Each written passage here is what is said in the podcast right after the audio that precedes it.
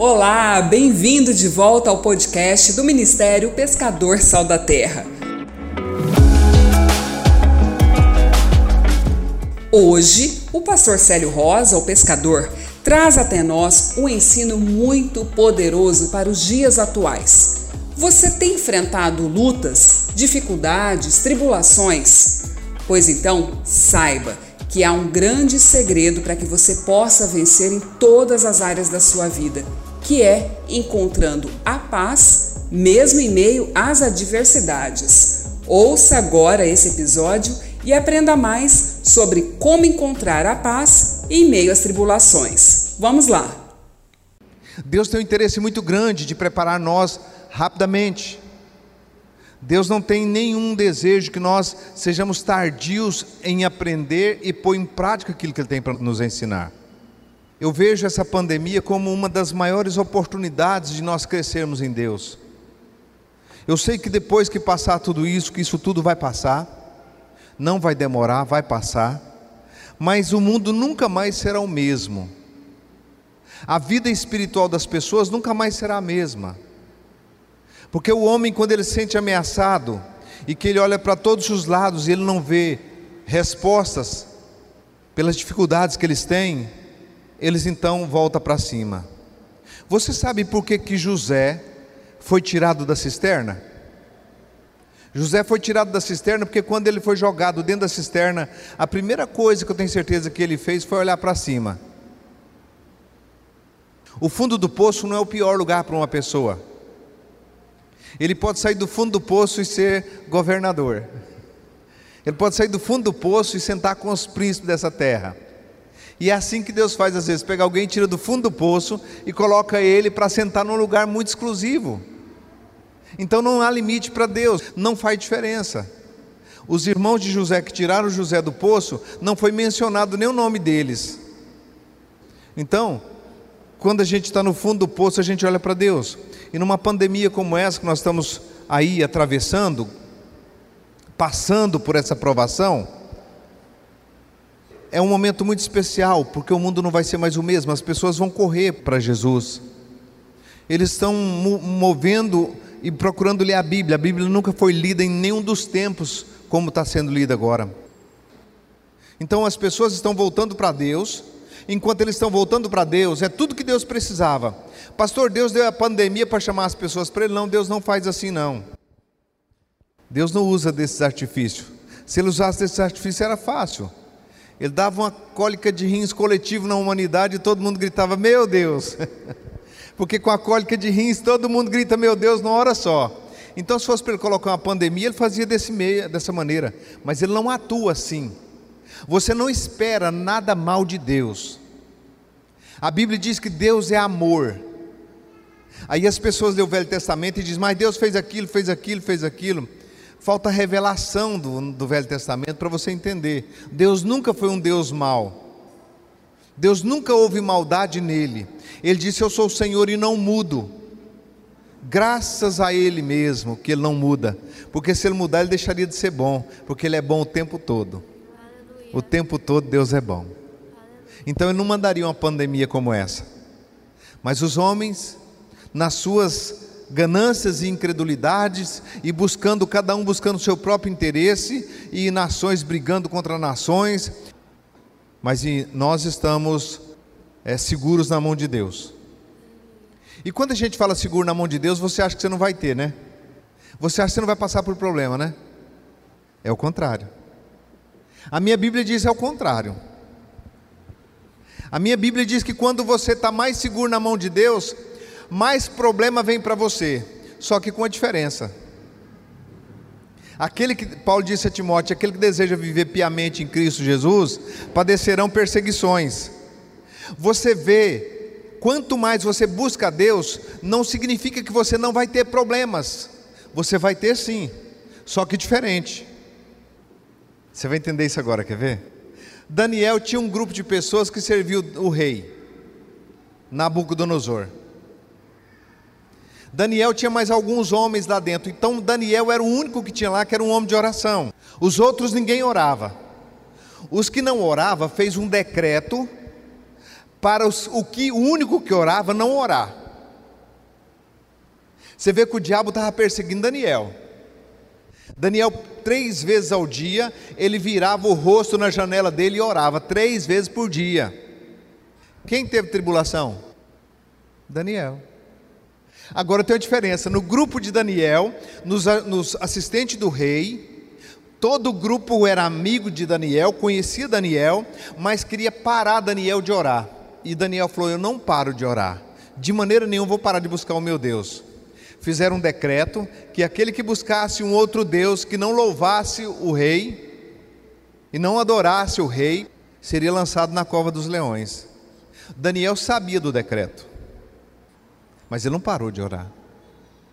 A diferença entre Daniel e a outra equipe do grupo que não orava, a diferença era que Daniel orava, foi para a cova dos leões e os leões não comeu ele. O outro grupo que não orava, que não buscava, foi jogado também na cova dos leões. Você tem medo do corona?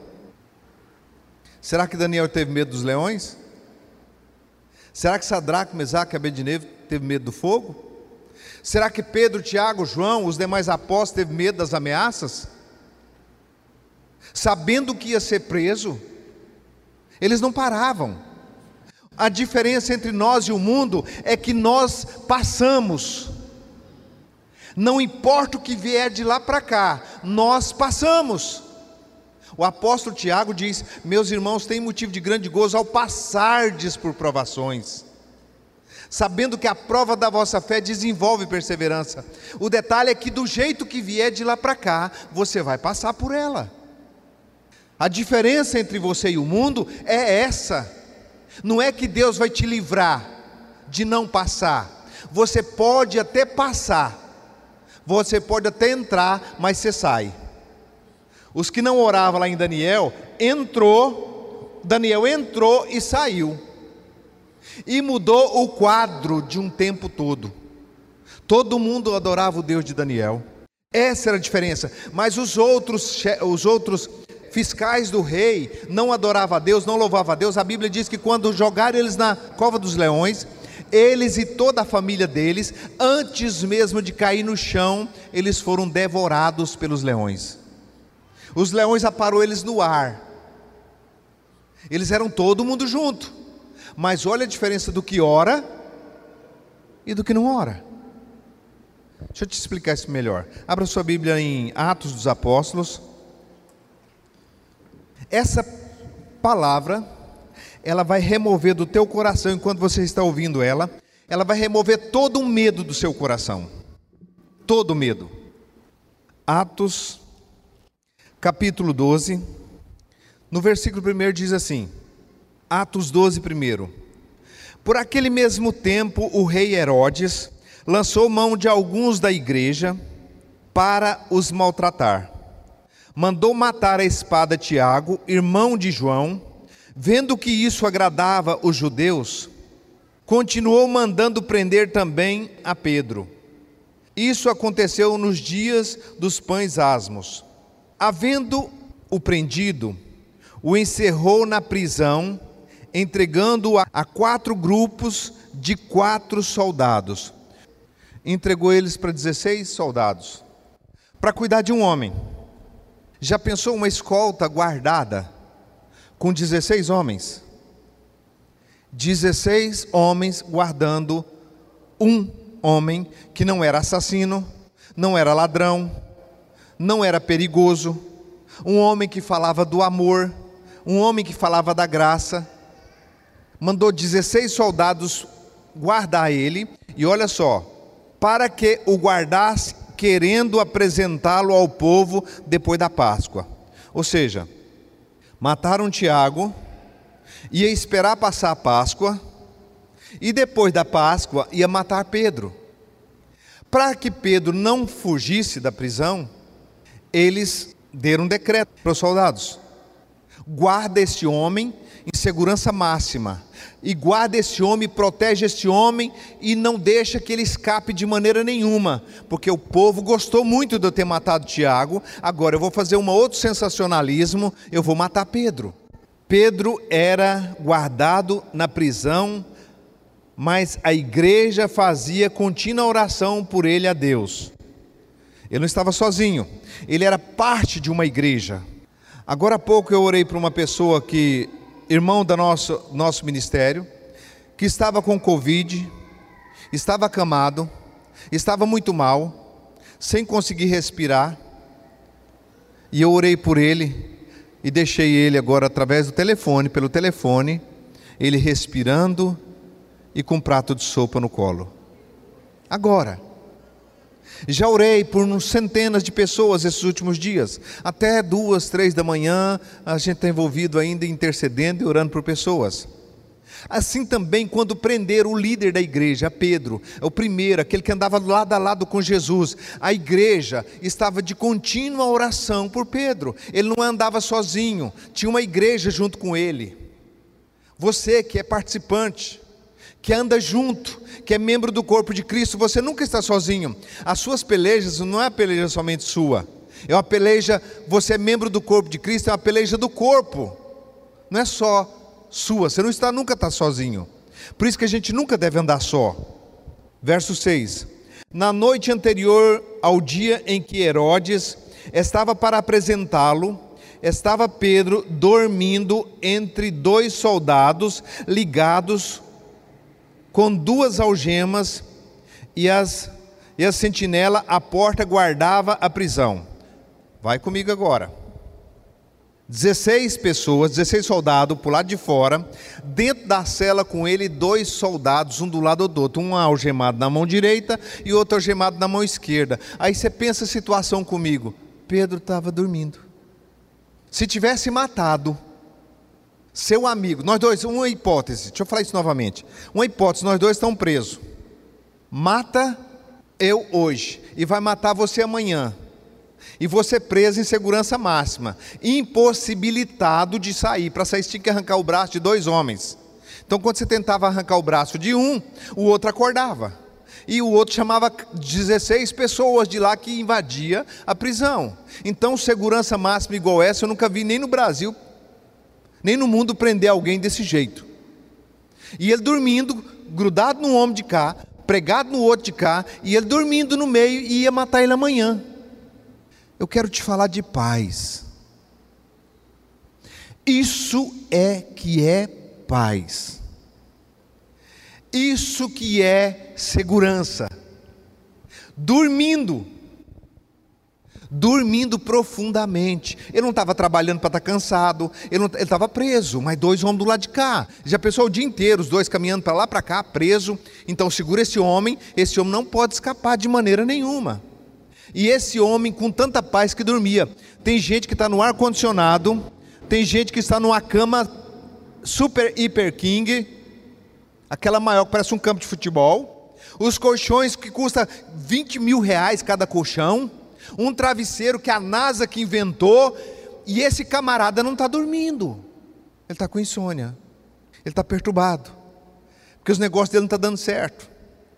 Olha o nível de mundo que alguém está vivendo quando você tem toda a segurança e você não dorme. Está aqui um homem condenado para morrer no dia seguinte, hum, preso com dois homens e roncando, sono pesado, dormindo. Você sabe que paz é essa? É aquela paz que Jesus diz assim: ó, a paz que eu vos dou não é a paz que o mundo dá. Eu te dou paz em meio da guerra. Eu te dou paz em meio da pandemia. Eu te dou paz em meio da crise financeira. Eu te dou paz em meio à tribulação. Eu te dou paz em meio à angústia. A paz que eu te dou não é como o mundo te dá. A paz que eu te dou é diferenciada. É uma paz que não tem como comprar ela. Você não compra ela com colchão caro, você não compra ela com dinheiro na conta, você não compra ela sendo multimilionário, você não compra ela com nada desse mundo. Porque se comprasse esse homem, se fosse com coisa desse mundo, esse homem não tinha motivo para estar dormindo. Você lembra que Jesus, quando estava com os discípulos no barco, e veio uma tempestade, e Jesus estava dormindo no barco? Os discípulos desesperados, Mestre, o barco vai afundar, não te importa que perecemos? Ou seja, eles tinham visto Jesus ressuscitar Lázaro. Ele tinha visto Jesus curar enfermo. Ele tinha visto Jesus andar sobre as águas. Ele tinha visto toda a manifestação de Jesus. Por que, que estava com medo? Você está com medo do barco afundar? Por quê? A não ser que Jesus não está no barco. Se Jesus estiver no barco, você pode ter sossego. Não vai afundar.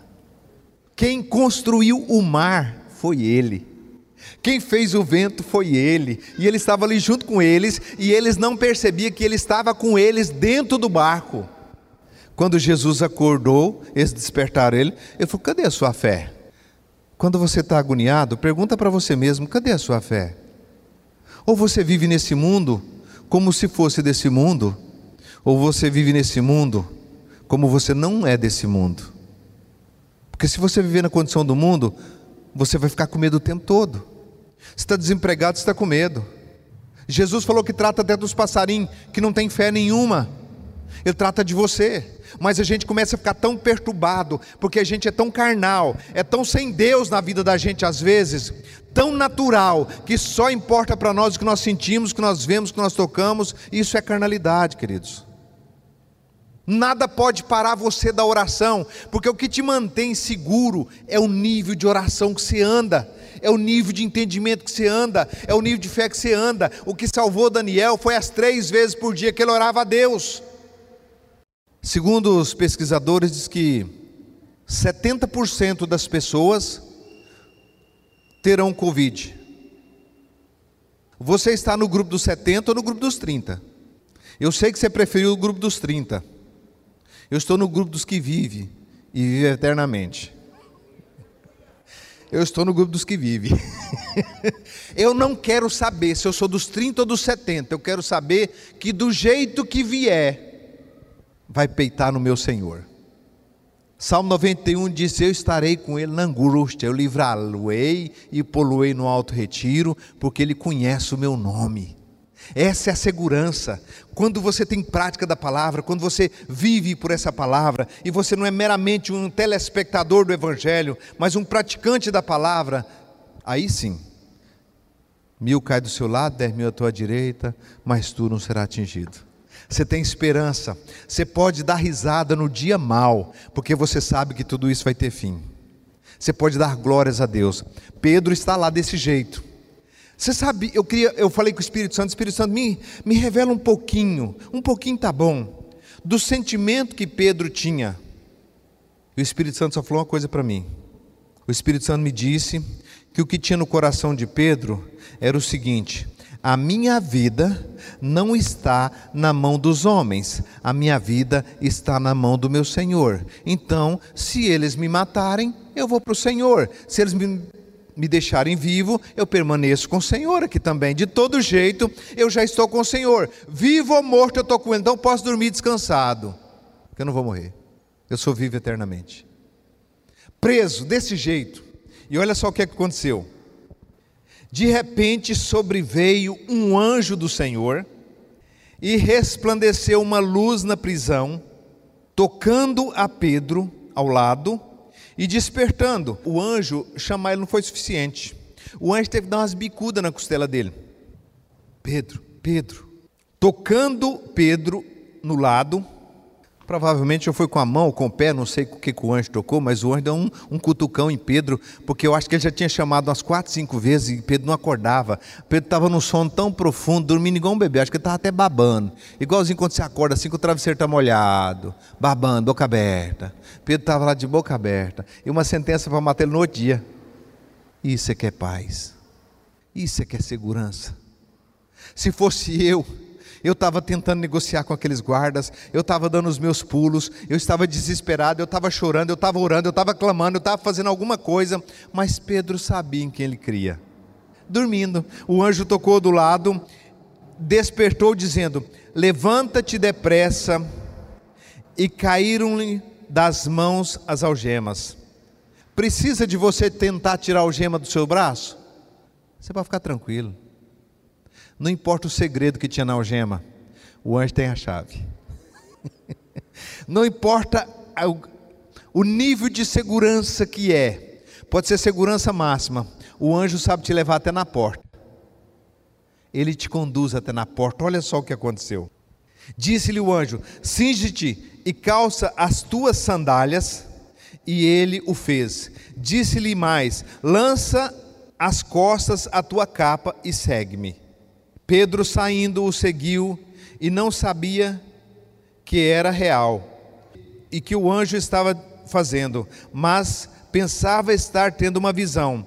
Quando passaram a primeira e a segunda guarda, chegaram à porta de ferro. Poxa, tinha primeira guarda, segunda guarda, a qual se lhe abriu por si mesma, tendo saído, percorreram uma rua e logo o anjo apartou dele. Pedro, tornando a si, disse: Agora sei verdadeiramente que o Senhor enviou seu anjo e me livrou da mão de Herodes e de tudo o que esperava o povo judeu. Todo mundo esperando na festa para vê-lo morrer. O anjo foi lá e arrancou ele. O anjo foi lá e tirou ele. Nós pegamos o livro de Atos dos Apóstolos, nós vemos as formas que Deus usava para salvar o povo dele. Dá umas passagens para frente, vai a Atos 16. Atos 16, vamos começar do versículo 19. Paulo, quando chegou numa cidade da Macedônia, tinha uma jovem adivinha, e essa jovem dava muito lucro para os seus senhores, porque tinha um espírito maligno nela. E Paulo então repreendeu o espírito dessa jovem, e aquelas pessoas que ganhavam muito lucro com as adivinhações daquela jovem, ficou muito revoltado, entregaram ele no meio, eles no meio do povo, e aconteceu isso, ó. Vendo os senhores, verso 19, vendo os senhores da jovem, a esperança dos seus lucros estava perdida, prenderam a Paulo e Silas e os lançaram e os levaram à praça e apresentaram aos magistrados. Apresentando-os aos magistrados, disseram: Estes homens, sendo judeus, perturba a nossa cidade e nos prega costumes que não nos é lícito receber, nem praticar, visto que somos romanos. A multidão levantou-se unida contra eles, e os, os magistrados rasgaram-lhe as vestes, mandaram açoitá-los com varas, havendo-lhes dado muitos açoites, lançaram-no na prisão, mandando o carcereiro que os guardasse com segurança. Ele, tendo recebido tal ordem, lançou no cárcere interior e lhes segurou os pés no tronco. Agora eu quero contar para vocês aqui qual foi a conversa das autoridades para esse carcereiro. Esse carcereiro foi dado para ele a incumbência seguinte: olha, carcereiro, está aqui entregue para você Paulo e Silas. Prende eles, cuida bem deles, porque se eles escaparem, nós vamos matar a sua mulher e os seus filhos na sua frente e depois vamos matar você. E eu quero dizer para você que está escrito na Bíblia. Aí você vai dizer assim, mas eu nunca li isso. Eu vou te mostrar que isso estava escrito na Bíblia desse jeito. Porque está escrito só assim, ó, como nós lemos. Eles tendo recebido tal ordem, lançou-os no cárcere interior, no cárcere mais profundo, na segurança máxima, e lhes segurou os pés no tronco. Então, além de prendê-los, colocou os seus pés nos troncos. Sabe como é que é um tronco? Uma madeira que ele escava uma madeira e outra, uma cova, e coloca o tornozelo da pessoa lá, e os pés da pessoa fica preso. E eu pensando assim, esses homens estavam pregando o evangelho, esses homens estavam anunciando as boas novas, esses homens estavam curando enfermos, esses homens deixou a vida deles todinha. Paulo era um homem muito rico, Paulo era um homem fabricante de tendas, era um homem romano, cidadão romano, um homem que tinha uma fábrica de tendas que naquela época não tinha plástico, então Paulo comprava, quando ele era Saulo, ele comprava as peles dos animais que era feito sacrifício e construía tendas. E vendia para o exército romano. Ele era um homem de muita influência, um homem que tinha dinheiro, um homem de sabedoria, criado aos pés de um homem chamado Gamaliel, doutor da lei, senhor da lei. Paulo era uma referência. E Paulo deixou tudo isso para pregar o evangelho por causa de uma chamada dele, deixou a riqueza. Ele mesmo diz numa das suas cartas: Eu tive tudo como perca para ganhar a Cristo. Deixou tudo de lado.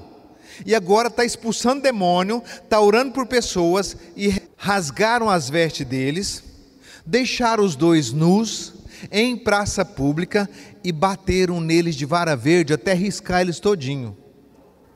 Tem muita gente que murmura quando as coisas não dão certo. Se fosse você no lugar de Paulo e Silas, será que, se fosse eu, será que nós não dizia assim: Senhor, eu estou indo na igreja, Senhor, eu estou contribuindo no Evangelho, Senhor, eu estou trabalhando, eu estou fazendo, ainda vem essas coisas em cima de mim, cadê o Senhor para me livrar? Talvez nós estaríamos murmurando. Mas olha como que era a murmuração de Paulo e Silas. Perto da meia-noite, verso 25, perto da meia-noite, Paulo e Silas orava e cantava hinos a Deus. As costas só na carne viva, os pés no tronco. E eles cantavam. Eles oravam e cantavam. Você não tem curiosidade para saber o que que fazia com que esses dois homens tivessem essa natureza? Não era ladrão, não era assassino, não era malfeitores, estava fazendo bem, apanhou porque fez o bem, expulsou o demônio de uma moça, uma escrava, colocou ela em liberdade, fazendo bem, apanhou, foi para a segurança máxima. Você tem que entender o seguinte, presta atenção nisso. Eu estou falando com você, que está na internet. Porque você pode chegar numa situação de desemprego, você acha que seu pé está no tronco. Você pode não chegar numa situação de doença que você acha que você tá, é o seu fim. E lá, quando você passar por uma situação dessa, nós não sabemos o final, onde vai dar, nisso. Nós queremos que não. Mas se isso acontecer, o que é que eu faço para sobressair? Essa é a receita básica dessa pregação. O que eu faço para sair se vier sobre mim? Está entendendo? Está falando de você, querido. Eu não estou contando historinha bíblica, não, estou falando da sua vida. Eu estou falando que pode acontecer alguma coisa com você no futuro. Como é que se acontecer você sobressai? É assim que sobressai. Se nós cairmos, nós não sabemos um passo no futuro. Nós não sabemos o que, é que nos espera depois daquela porta. Mas seja o que for, existe uma prática que se nós fizermos, nós sobressaímos de qualquer situação. Entendeu? Então preste atenção que não é historinha bíblica, não. Isso que está falando da sua vida. O caráter daqueles homens, em meio à tribulação, em meio aos açoites, eles oravam e cantavam, igualzinho você faz. Quando você está na taca sem dinheiro, você faz isso. Você ora, você canta, você louva. Quando você está com dor, você louva, você canta. Por isso você está sarado desse jeito que você está. Por isso não falta dinheiro para você. Por isso que você está bem de qualquer maneira, porque você faz isso. Agora eu estou falando para os que não faz isso. Os que não faz isso não tem dívida não. Os que, os que não faz isso, está endividado. Os que faz isso não tem dívida, não. Está emprestando em vez de pegar emprestado. Está é dando em vez de receber. Os que fazem isso. Mas os que não fazem isso, está sofrendo. Então isso aqui é uma receita de como sobressair da, do cárcere mais profundo, da segurança máxima, do lugar mais difícil, como é que sai? Ora e canta. Não blasfema não questiona, não reclama, não murmura, abre a sua boca para louvar e bendizer o nome do Senhor Deus. Essa é a chave para sair de qualquer segurança máxima. Essa é a chave para sair das dívidas, essa é a chave para sair da enfermidade, essa é a chave para sair da depressão, da opressão, do medo, da angústia. Orar e cantar. E eles oravam e cantavam. Eu quero te falar aqui três prisões que tinha neles. A primeira prisão é a prisão do tronco. O tronco prendia o que deles? Os pés, a carne. A segunda prisão era o cárcere mais profundo, a alma deles. Então eles foi preso no corpo e na alma, mas o espírito deles estava livre. O tronco não o tronco prendeu a carne, a segurança máxima prendeu a alma deles, mas o espírito deles é livre, que eles orava e cantava com o espírito deles. E Salomão diz que o espírito edificado levanta o corpo do leito de enfermidade. Pode entrar no buraco que entrar. O médico pode falar, é Covid. você sai de lá. É câncer, você sai de lá. É derrame cerebral, você sai de lá. É infarto, é, é veia entupida, você sai de qualquer buraco. Quando o seu espírito é edificado. O espírito deles é edificado, eles oravam e cantavam. E cantava. E orava. Perto da meia-noite, vem a resposta. Se é perto da meia-noite, significa que prender eles de dia. Perto da meia-noite, lá vem a resposta. Olha só. Perto da meia-noite, Paulo e Silas orava e cantava hinos a Deus, e os outros presos escutavam. Os outros presos estavam se convertendo. Todo mundo convertendo. Se os outros presos não tivessem convertendo, a porta deles não tinha abrido. Mas estava todo mundo. Eu vi isso uma cena uma vez. Nós estávamos ministrando em Rio Brilhante. Fizemos um evento no ginásio. Tinha umas quatro mil pessoas. E eu estava ministrando, pregando sobre oração em línguas. E dizendo: aonde você está ouvindo a minha voz, você pode ser cheio do Espírito Santo. Quatro quadras depois era o presídio. O guarda do presídio veio, chegou até nós lá no estádio, procurou uns da portaria e disse: Escuta, eu preciso falar com o pastor. Aí o irmão chegou lá, pastor, o guarda da cadeia lá está querendo falar com você. Eu falei, o que foi? Aconteceu alguma coisa? Não, ele quer falar com você. E eu desci e falei assim: eu queria que você fosse lá na cadeia, tá todo mundo levantado, mão para cima e todo mundo falando uma língua doida lá. Todos foram cheios do Espírito Santo, todos. Todos, a quatro quadras onde o som chegou, e eles ouviram nós adorarmos e ministrarmos a oração em línguas, e todos eles foram cheios do Espírito Santo. A cadeia inteira foi cheia do Espírito Santo. Eu vivi isso, eu vi isso. E depois eu fui lá na cadeia ver eles falar em línguas. Todo mundo falando em língua e chorando. A coisa mais linda que eu já vi em toda a minha vida. E isso aconteceu em Rio Brilhante. Perto da meia-noite, Paulo e Silas orava e cantava hinos a Deus. E os outros presos os escutava. De repente sobreveio um terremoto tão grande. Ah, meu irmão, se tem alguma coisa na sua vida que está errado, escuta isso. Se tem alguma coisa na sua vida que está errado, e você entra para um lugar sozinho diante de Deus, e você vai cantar, e você vai orar, e você vai louvar, você pode ter certeza de uma coisa: vai acontecer um terremoto. Pode não ficar do jeito que você quer, mas fica do jeito que você precisa que fique. vai acontecer alguma coisa. De repente sobreveio um terremoto tão grande que os alicerces do cárcere se moveram, abriram todas as portas e foram soltos os grilhões de todos. É só você andar em Deus na frente deles, que todos eles se convertem por ver o seu procedimento de filho de Deus. Vamos lá, vamos continuar. De repente sobreveio um terremoto tão grande, os alicerces se moveram e abriram todas as portas e foram todos soltos, os grilhões de todos acordando o carcereiro e vendo abertas as portas da prisão, tirou a espada e quis matar-se. Agora está aqui o que eu tinha dito. Eu disse que a, a conversa que foi com o carcereiro foi o seguinte: nós, se você deixar esses homens escaparem, vai ser morto. Você vai ser morto, seus filhos, sua esposa na sua frente. Porque para fazer um homem desistir de viver, presta atenção nisso para fazer um homem desistir de viver, é porque o que foi prometido para ele é pior do que a morte. Para ele decidir se suicidar, é porque o que ele ia ver era pior. E ver a família dele morrer é melhor morrer antes, não é não? Se for para você ver sua família todinha morrer, você tem estrutura para ver seu filho ser morto? Se você não tem essa estrutura, então você quer morrer antes. Foi isso que foi a promessa dada para o carcereiro. Se você deixar esses homens escaparem, você vai morrer primeiro a sua família e depois você.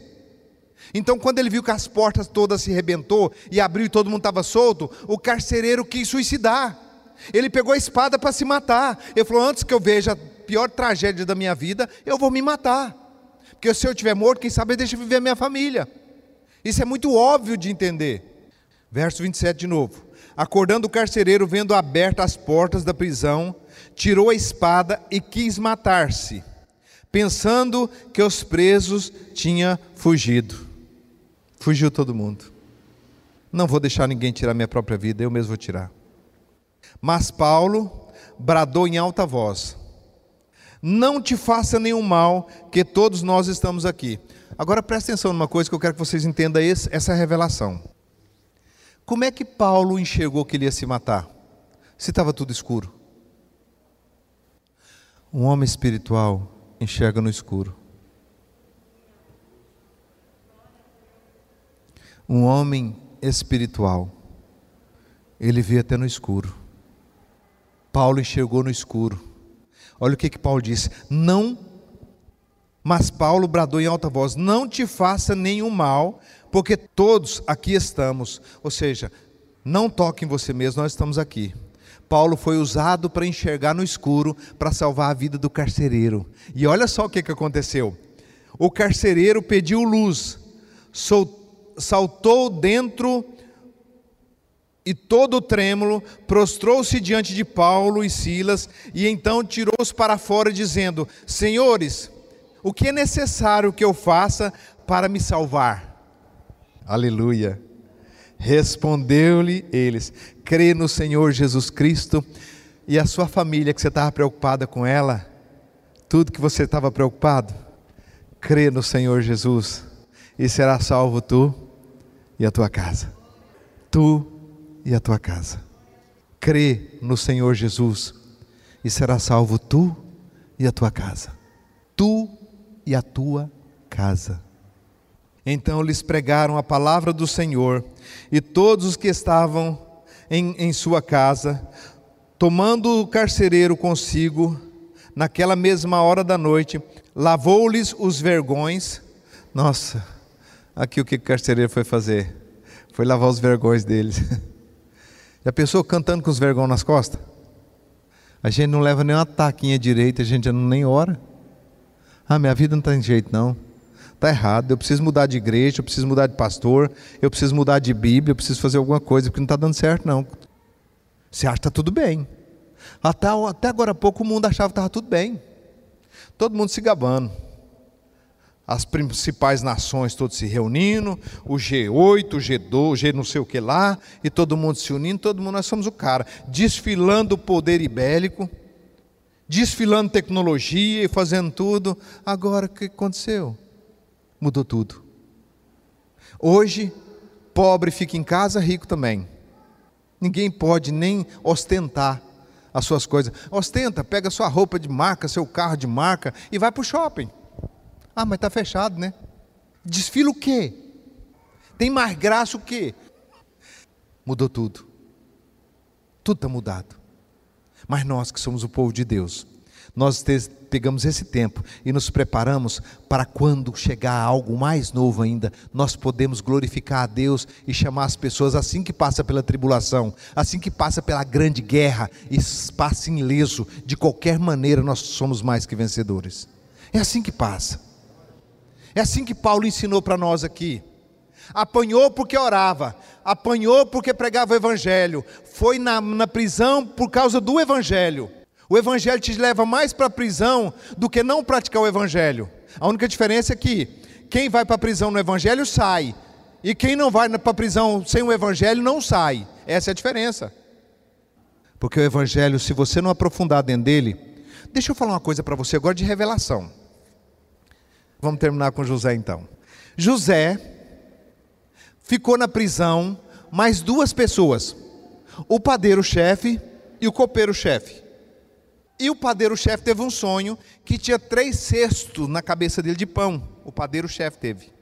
E o copeiro sonhou que tinha três taças na mão dele e que ele exprimia três cachos de uva nas taças. E pergunta, contaram o sonho para José. José disse: Olha, os três cestos na cabeça é três dias. Em três dias, Faraó vai cortar sua cabeça. O que tinha pão na cabeça. E o outro copeiro que exprimia o cacho de uva falou: três cachos de uva, três taças. Em três dias, o Faraó vai te restituir no posto. Mas faz uma coisa: quando você chegar lá, lembra de mim. Lembra de mim. Você vai voltar para o seu posto, lembra de mim. Faz menção do meu nome para o rei. José estava cansado de ficar na prisão. Três dias se passaram, deu uma ordem que cortasse a cabeça do padeiro. E três dias restituiu o cargo do copeiro. E eu perguntando para o Espírito Santo o que era aquilo. Por que cortou a cabeça do padeiro e não custou do copeiro? Porque o padeiro tinha a palavra na cabeça. Jesus disse: Eu sou o pão da vida, tem que comer. O padeiro tinha o pão na cabeça. Talvez você está aí cheio de verdade da Bíblia, cheio de conhecimento, mas você não pratica. Se preocupa não. Está vindo os dias difíceis, como está escrito em Malaquias capítulo 3. Quem suportará o dia da minha vinda? Eu serei como fogo de ourives e como sabão de lavandeiros. O fogo vem para purificar. E quem está preparado? Pode vir o fogo que vier, que não destrói. Que não destrói. Há vasos de barro, vaso de prata, vaso de ouro, vaso de madeira. O fogo vai provar todos eles. Então, não tenha palavra na sua cabeça, tem a palavra no seu coração. Salmo, Salmo 101 diz: Escondi a tua palavra no meu coração, ó Deus, não é na cabeça. Tem gente que está parecendo o piu-piu. Quem já viu o piu-piu do desenho animado? A cabeça dele é desse tamanho e o corpinho dele é desse tamanhozinho. Palavra na cabeça, você perde a cabeça. Mas palavra no coração, você vive e leão nenhum te come. Você passa pela tribulação e nada pode te parar. Sem a chama do fogo te queimar. Isaías diz: quando passar pelas águas, elas não te submergirão. Quando passar pelo fogo, ele não te queimará, nem brasa alguma te ferirá. Então, fica animado. Leve uma vida santa, uma vida que agrada a Deus, uma vida de santidade, uma vida reverente ao Senhor Deus, andando os seus estatutos, praticando seus mandamentos, e você está guardado, está seguro, porque a cobra picou Paulo. Quem morreu? A cobra ou Paulo? Quem tinha mais veneno, Paulo ou a cobra? Quem tem mais veneno, seu ou, ou o mal que pode vir contra você? Aprenda a descansar em todo o tempo. Guarda o teu coração. Guarda a tua alma em Cristo Jesus. Descansa no Senhor. Deleita-te no Senhor, e Ele concederá os desejos do teu coração. Entrega o teu caminho ao Senhor, confia nele, e o demais, tudo Ele fará. Amém? Aleluia. Animosamente, não tenha medo do que pode acontecer. Teu Deus cuida dos passarinhos e cuida de você também. Levanta a mão lá em cima. Pai, nós queremos te agradecer por essa palavra. Nós queremos esse coração tão convertido ao Senhor, que confiamos no Senhor. O Senhor disse em Hebreus 11, 6, que sem fé é impossível te agradar, porque aquele que aproxima do Senhor tem que crer que o Senhor existe e é galardoador de todos aqueles que te buscam. Senhor, que essa fé seja genuína para nós sermos um contigo. Nós queremos aproximar do Senhor para ser um contigo. Não é pelos benefícios e nem pelo medo, mas é por causa da relação entre pai e filho que nós queremos ter. Eu sei, Senhor, que falta para nós só esse relacionamento de intimidade, para que o Senhor seja manifestado e possa as pessoas olhar para nós e ver que verdadeiramente a nossa segurança está no Senhor e eles também ser estimulados por meio da nossa segurança, por meio da nossa fé, a buscar o Senhor de todo o coração. Então eles vão encontrar. Porque, Senhor, todo aquele que é um eu, quando vê eu e o Senhor formando um nós, eles vão querer ser um igual a nós, assim como Jesus disse: Eu e o Pai somos um, para que o mundo creia que tu me enviaste. Pai, assim também nós queremos ser como Jesus. Ajude-nos a todos os dias ser um Cristo, para que na nossa natureza não permaneça nada que não seja segundo a Sua vontade. Cure-os, restaure-os, liberte-os, transforme-os, manifesta a Sua glória, a Sua graça. Nos que estão conosco pela internet, que o Seu poder e a Sua grandeza esteja tocando cada um deles, que essa palavra possa servir de reflexão por muito tempo para que nós sejamos, vivemos em conformidade com o que está escrito e possamos dar testemunho da tua graça, do teu amor e da tua bondade, em nome de Jesus. Amém. Que Deus abençoe vocês. Deus te fez benefício hoje. Depois você conta para as pessoas o que Deus te fez. porque com certeza ele fez. Conte para alguém para que o nome de Jesus seja glorificado. Até mais. Deus abençoe vocês.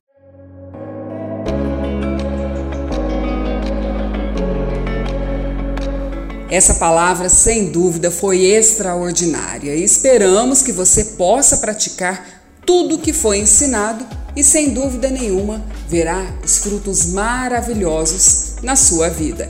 Que Deus te abençoe e te guarde em nome de Jesus.